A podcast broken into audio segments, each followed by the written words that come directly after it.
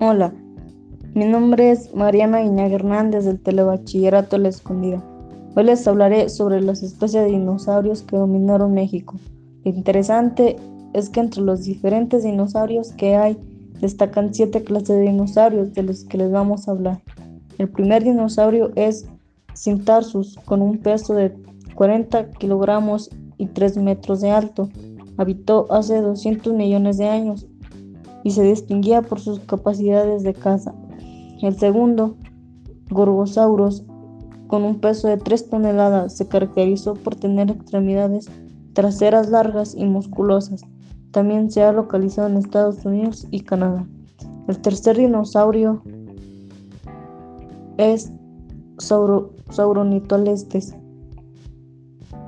A diferencia de los anteriores, esta especie no superaba los 2 metros de altura, pesó de 20 a 35 kilogramos y se distinguía de los demás por correr.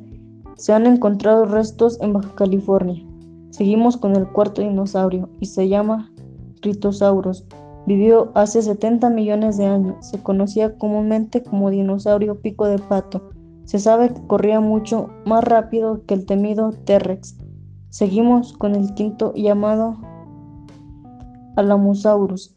Este gran herbívoro destaca de los demás por sus impresionantes dimensiones. Pesaba más de 30 toneladas y medía 21 metros de longitud. En México se han localizado varios fósiles de esta especie.